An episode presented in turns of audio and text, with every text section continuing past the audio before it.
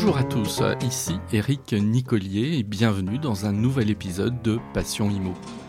Passion Imo, c'est le podcast pour partager ensemble des informations pour vous aider à mieux pratiquer votre métier, donner la parole à des femmes et des hommes qui travaillent dans l'immobilier et vous communiquer les dernières tendances de la presse.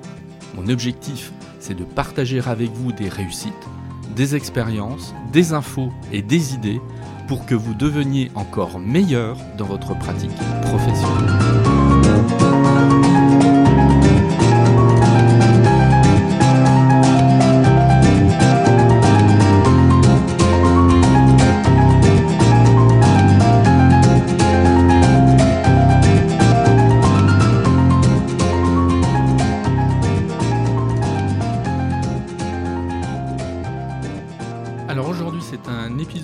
Passion Imo qui est, euh, qui est très axé sur l'actualité. Euh, le but, en fait, c'est. Euh, bon, l'été n'est pas terminé, mais il, s'achève en partie. Hein, la, rentrée se, se profile. Et j'ai comme objectif de faire deux épisodes. Le premier aujourd'hui qui va traiter d'une partie de l'actualité, de début juillet à maintenant, et le second que je présenterai à mon avis d'ici une quinzaine de jours, qui lui traitera de l'actualité proche de la rentrée en matière immobilière. Alors, euh, premier événement de, de l'été, c'est début juillet, le remaniement ministériel.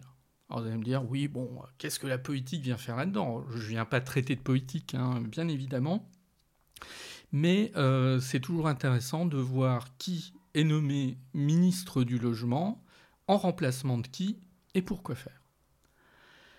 Jusqu'à maintenant, nous avions Julien de Normandie, quelqu'un qui avait plutôt euh, mérité sa place. Hein. Il, était, il était plutôt euh, reconnu pour sa, modération, sa, sa, bonne connaissance technique des dossiers, ce qui, avouons-le, n'a pas toujours été le cas euh, des précédents ministres en charge du logement et de l'immobilier. Bon, lui était plutôt bien à sa place. Il part, pour des raisons qui ne m'appartient pas de, commenter, il part et il est remplacé par quelqu'un euh, que l'on ne connaît pas.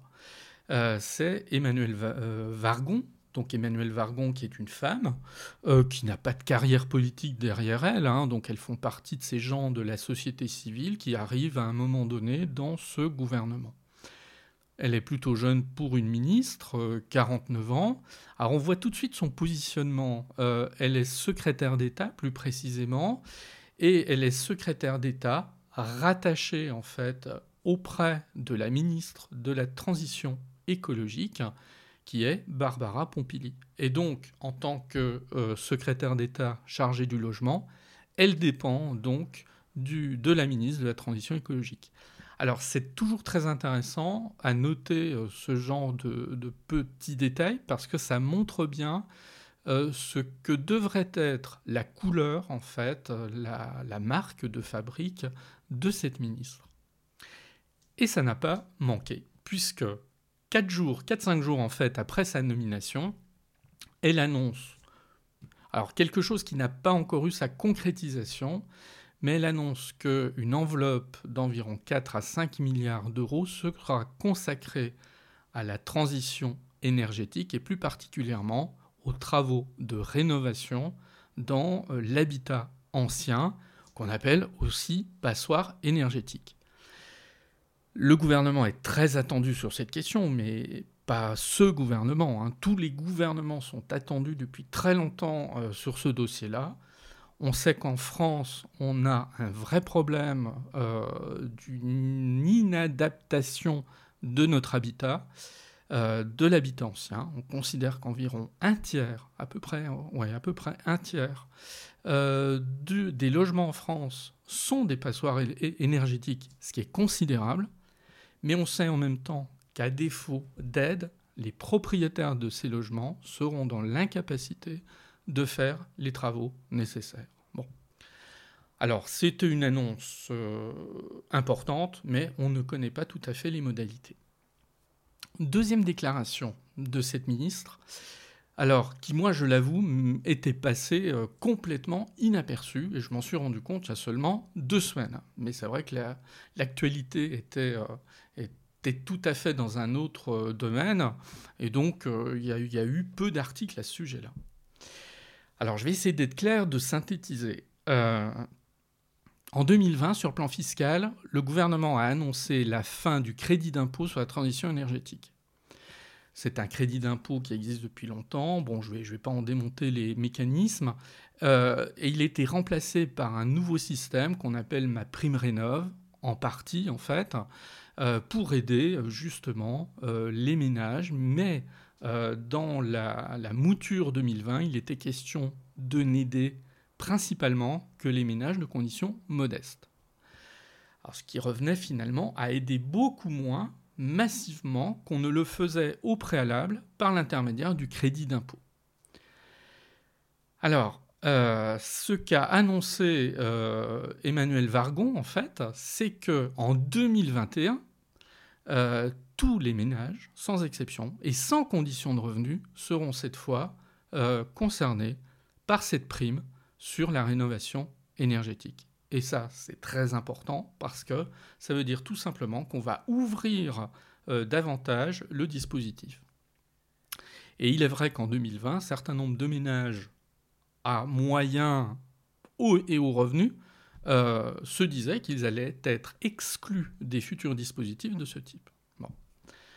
Alors, il conviendra juste en fait de, regarder euh, ce qu'il lancera dans les détails, mais bon, on a le temps. Hein, tout ça, ça va se discuter avec la loi de finances pour 2021, donc fin de l'année. Hein, euh, donc, on a encore quelques mois avant de, se retrouver confronté à ces discussions-là.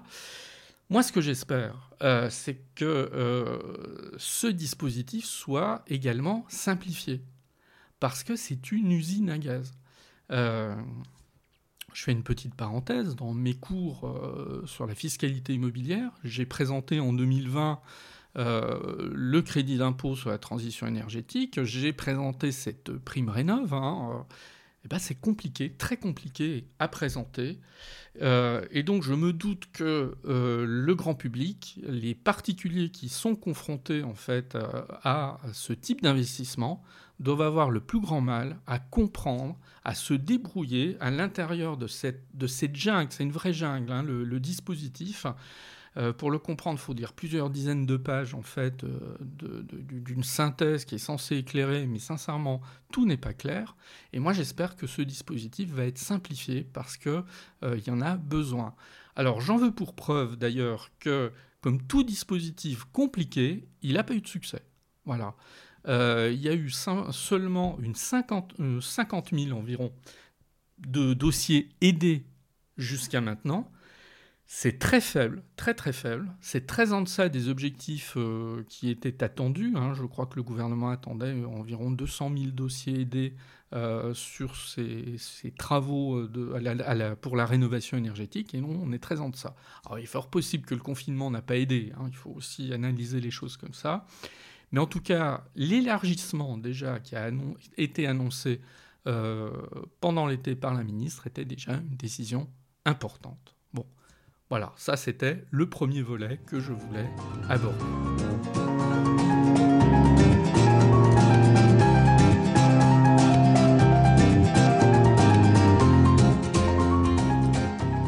Deuxième fait marquant de, l'été, un titre du, Figaro euh, du 10 juillet, la justice donne raison aux notaires face aux agents immobiliers. Rappelle simplement les, faits très rapidement.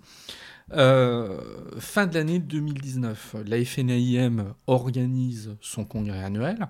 Lors de son congrès annuel, le président de la FNAIM présente euh, le caducé, c'est-à-dire l'emblème qui, a été travaillé euh, pour devenir en fait le symbole des agents immobiliers. Alors ce caducé, il est censé s'apposer sur la, devanture en fait des agents immobiliers euh, pour rappeler qu'ils sont une profession réglementée, etc. Bon, donc ça s'est présenté fin 2019. début de l'année 2020, le caducé est disponible, donc on voit, on commence à voir des, agents immobiliers qui l'apposent sur leur agence. D'ailleurs, on voit dans les réseaux sociaux à cette époque, alors je rappelle qu'on est avant le confinement, hein, on, voit sur les réseaux sociaux des agents immobiliers qui, qui se font prendre en photo fièrement à côté de ce, ce caducé. Ils ont, ils ont de quoi, puisqu'en fait, il est, il est plutôt euh, bien fait. Alors, le problème, c'est que ça, ça, pose un, souci aux notaires. C'est-à-dire que les notaires se disent, mais, mais est-ce que ça ne ressemble pas euh, à celui que nous, on euh, au fronton de, de nos études Et donc, les notaires ou plutôt euh, le Conseil supérieur du notariat, saisit la justice. Euh, et c'est le tribunal euh, judiciaire de, Paris qui va être saisi en fait de cette, de cette affaire et qui, bon, qui va prendre, comme c'est le cas en matière de, de, ce type de décision, donc il va prendre quelques temps pour, pour décider.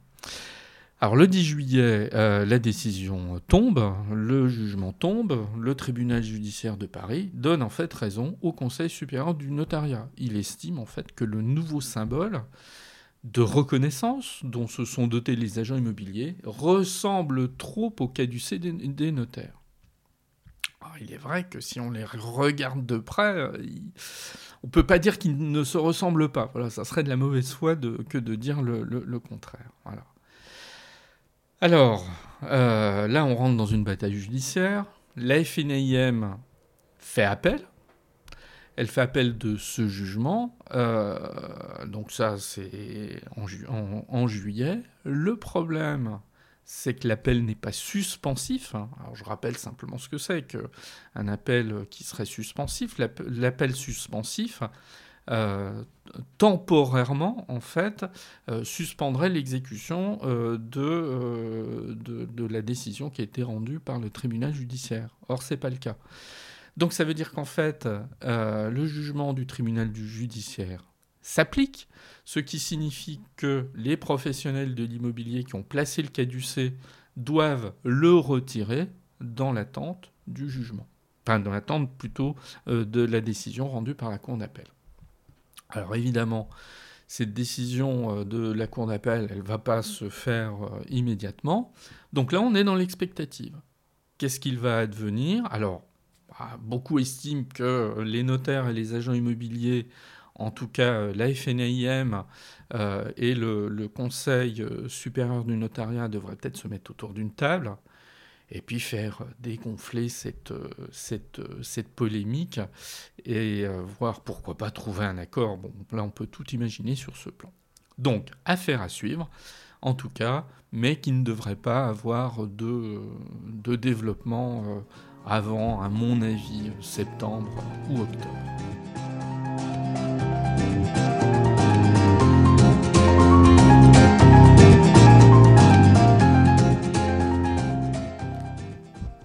Après avoir évoqué la nomination de la nouvelle ministre euh, du Logement, de la situation euh, plutôt hein, assez conflictuelle entre les notaires et les agents immobiliers, nous allons revenir à des considérations un petit peu plus économiques. Euh, lors de notre dernier épisode que j'avais consacré en fait à l'actualité de l'immobilier, qu'est-ce qui ressortait? L'incertitude, c'est-à-dire la grande question en plein confinement, et dans les quelques jours, euh, voire même les 15 jours qui ont suivi le confinement, est-ce que euh, la situation va reprendre ou est-ce que la mécanique est cassée? Et honnêtement, il était quand même un, peu compliqué d'y répondre. Alors là, on a un petit peu plus de recul. Et la presse, pendant cette première partie de l'été, est revenue sur euh, la situation après le déconfinement. Le Monde titre carrément, l'immobilier se rétablit vite depuis le déconfinement. Et c'est effectivement la tendance générale des quelques articles que je vais vous présenter. Euh, le Monde euh, cite un chiffre. Hein. à Paris, le prix du mètre carré, nullement impressionné par la crise, a encore grimpé de 7,4% en moyenne. Et on se situe à, en moyenne hein, évidemment, à 10 670 euros le prix du mètre carré dans la capitale. Donc, premier constat, le confinement n'a eu strictement aucune influence sur les prix, euh, en tout cas à Paris. Alors, est-ce que c'est euh, la même chose dans le reste de la France? Euh, Sur toute l'île de France, c'est clair. En Bretagne, les prix du mètre carré sont quasiment. Enfin, on peut, on peut citer, on peut dire le terme, envolé, hein, plus 11%. Euh, Centre-Val de Loire, c'est plus 11% euh, également. En Occitanie, bon. En fait, il y a deux trois endroits où euh, les prix ne rentrent pas dans la même logique. C'est en Nouvelle-Aquitaine, moins 4%. En Auvergne-Rhône-Alpes, moins 1,3%. Et en Normandie, moins 3,1%. L'article du Monde aussi confirme euh, cette reprise du marché sur un autre front, celui des banques. Euh, il y a un chiffre, là encore. Euh, la production de crédit immobilier a atteint fin juin 1,5 milliard d'euros, exactement comme l'an passé à la même date. Voilà. Donc c'est, on ne peut plus une démonstration qu'en juin, tout se passe comme si la crise du Covid n'était pas passée par là.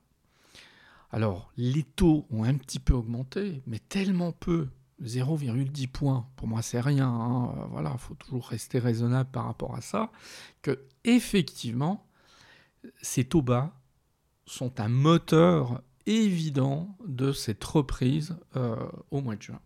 Pour autant, l'article du Monde, et on y reviendra, pointe une inquiétude, c'est est-ce que les banques vont continuer euh, d'accorder des prêts au primo-accédant?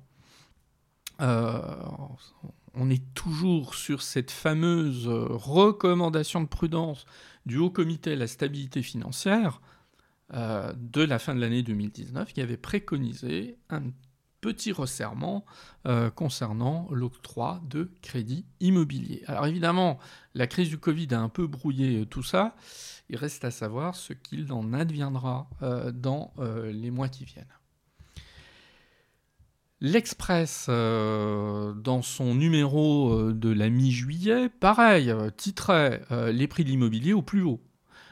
puisque, bon, un peu ironiquement, il disait stop ou encore. Hein, jusqu'où ça va s'arrêter, effectivement. L'article de l'Express indique bien, contrairement à ce que prévoyaient les pires oracles pendant le confinement, les deux mois de crise sanitaire n'ont pas marqué la fin de la folie immobilière. Le nombre de compromis de vente signés en juin 2020 est un record dans notre réseau, se réjouit Laurent Vimon, président de Century 21 France. Mais là encore, petite prudence, hein, que dit l'article le, le rebond est indéniable, mais le marché immobilier ne va pas rester euphorique si les fondamentaux économiques se dégradent à la rentrée de septembre. Qui dit ça? C'est Henri, Henri Buzy président de l'Institut du management des services immobiliers, qui a en général un regard euh, assez fin sur la situation des marchés de l'immobilier.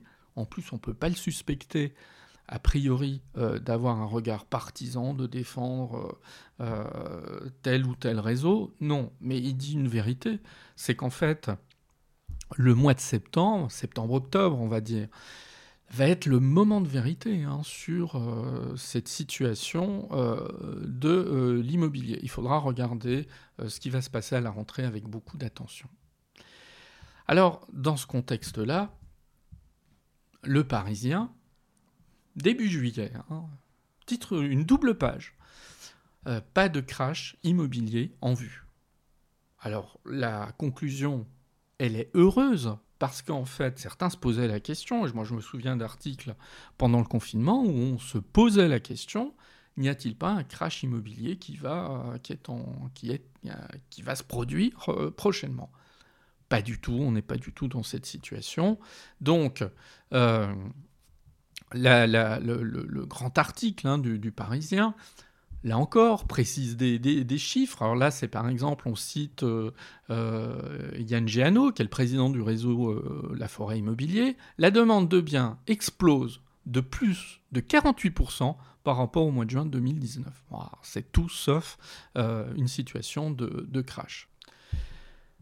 On a interrogé également euh, Philippe Taboret de CAFPI. Alors que, nous dit CAFPI CAFPI craint une reprise trompeuse. Euh, pourquoi une reprise trompeuse? Bah Parce que CAFPI, et c'est ce que j'ai indiqué il y a quelques minutes, CAFPI rappelle que euh, l'octroi des crédits logiquement est encadré, qu'il y a un durcissement quand même des conditions d'octroi des crédits, euh, et que à partir de là, ça peut être des freins très forts au financement, et donc mettre de côté un certain nombre d'acquéreurs qui souhaiteraient acquérir un bien. Et euh, l'article du Parisien dit attention, le nombre de dossiers refusés pourrait alors grimper en même temps que la courbe du chômage. Et effectivement, s'il y a bien un indicateur qu'il va falloir regarder avec attention, c'est celui de la courbe du chômage. Il est indéniable que si le chômage reprend très fortement, ça aura un impact sur les acquéreurs qui en tout cas pour ceux qui se retrouveraient dans une situation difficile, ne seraient pas en condition d'emprunter et donc d'acheter. Là encore, un point euh, qu'il faudra regarder euh, avec attention. En revanche, et là c'est euh, mieux vivre, mieux vivre votre argent, le magazine qui insiste sur un point qui, pour ma part, que je n'avais pas, vu. Hein, c'est que en juillet, 68% de la clientèle de CAFPI, et d'ailleurs CAFPI a fait un communiqué en sens, 68% de la clientèle de CAFPI, ce sont qui? Ce sont des primo-accédants. Voilà. Alors ça, c'est plutôt une bonne nouvelle. Parce que si plus de deux tiers euh, des primo-accédants euh, plutôt aussi euh, les deux tiers des résidences principales qui ont été euh, achetées l'ont été par des primo-accédants, c'est bien le signe qu'a priori, en tout cas en juillet, on n'avait pas ce resserrement du crédit qui était attendu. Mais là encore, attendons.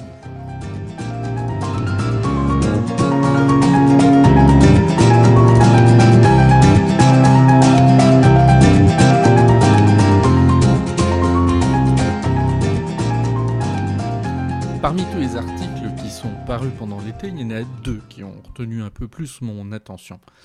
Le premier, c'est tout un dossier qui est paru dans le magazine Challenge début juillet 2020, le 2 juillet très précisément. Alors il revient de manière assez détaillée sur un phénomène euh, très français, celui de la résidence secondaire. Euh, le, chapeau de, l'article précise les, les, choses de la manière suivante. Le confinement a déclenché des envies d'ailleurs, un lieu pour séjourner, le temps des vacances, accueillir famille et amis, mais aussi pour y exercer son activité en télétravail. Et c'est vrai. C'est vrai qu'effectivement, euh, le confinement a remis en fait en évidence l'existence des résidences secondaires. Euh, Brice Teinturier, cité dans l'article, euh, qui est directeur général délégué de l'Institut Ipsos, rappelle en gros, 89% des Français ont trouvé leur logement adapté au confinement et l'ont bien vécu. Alors ça, c'est un chiffre intéressant. Ça montre bien que fondamentalement, mais on, on, connaissait déjà euh, cet indicateur, 9 euh, Français sur 10 sont tout à fait satisfaits de leur logement. Alors ce qui, euh, c'est ma petite remarque, ce qui revient à dire qu'en définitive en France, euh, le phénomène du, mal logement euh, n'est sans doute pas un phénomène euh, aussi répandu que parfois on peut le lire dans certains articles spécialisés. Brice Teinturier continue son, le, déploiement de, de quelques chiffres. il dit 22% déclarent avoir envie de déménager, dont 58% de ceux vivant en appartement pour s'installer dans une maison. Et donc effectivement, euh, moi les contacts que j'ai pu avoir avec des agents immobiliers depuis le déconfinement montrent qu'il y a une vraie recherche de biens euh, de ce type, donc de résidences secondaires, de la part d'acquéreurs bon, qui finalement ont profité de la période de confinement pour réfléchir à la définition d'autres projets. Euh, dans ce dossier, il y a une interview de Jean Viard, qui est un sociologue spécialisé en fait dans le monde rural, et revient sur un point. je pense que vous vous souvenez tous euh, qu'il y avait eu une polémique quand un certain nombre de franciliens avaient quitté la région euh, assez massivement au début du confinement. Alors il revient là-dessus. Parce qu'en fait, 17% des franciliens ont effectivement quitté la région euh, au début du confinement, ce qui représente euh, plus du euh, quasiment un quart de la population. Et on lui demande est-ce que c'est un phénomène inédit? Alors sa réponse. Cela n'a absolument rien d'inédit car historiquement l'aristocratie et la bourgeoisie ont toujours eu plusieurs résidences. Le fait de se réfugier dans sa maison de campagne pendant une crise a toujours existé. Dès le XIXe siècle, la haute société cherche déjà à s'éloigner à une heure à cheval des villes qui sont sales et sentent mauvais. Cette maison secondaire leur offre ainsi la possibilité de s'approvisionner en produits frais. C'est aussi à cette période que se développe la notion de villa dans les stations thermales ou balnéaires, puis dans les années 30, face à la montée des périls, une partie de la bourgeoisie parisienne s'achète une maison secondaire pour s'y réfugier en cas de danger. Donc ce phénomène au moment du confinement qui a paru euh, extraordinaire par certains, finalement, euh, s'est déjà présenté euh, à maintes reprises dans l'histoire. Tout autre sujet, l'immobilier de luxe, qui est évoqué par le magazine AGFI, magazine suisse, hein, je, rappelle, fin juillet 2020. Alors évidemment, l'immobilier suisse ne nous intéresse pas directement.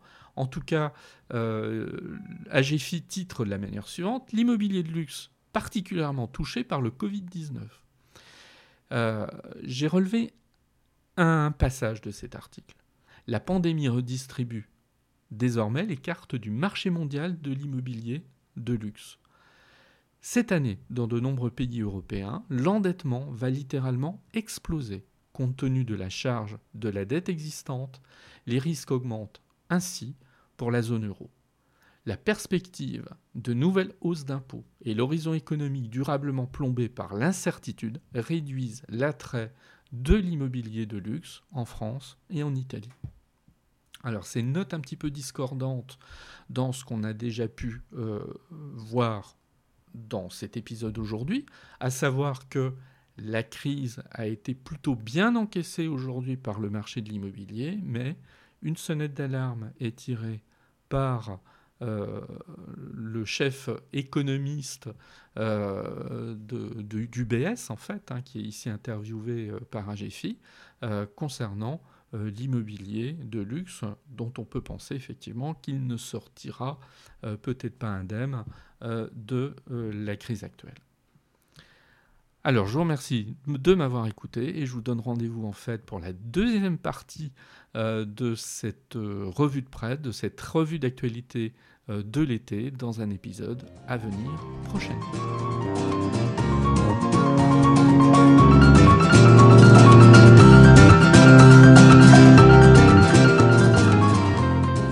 Merci de m'avoir écouté. Vous pouvez me retrouver sur mon site internet www.nicolier.org il est possible aussi de me suivre ou de me contacter sur LinkedIn, Eric Nicolier tout attaché. Et puis vous pouvez aussi me soutenir en vous abonnant à Passion Imo sur Apple Podcasts, mais aussi sur les principales plateformes de podcast. Je vous dis à très bientôt.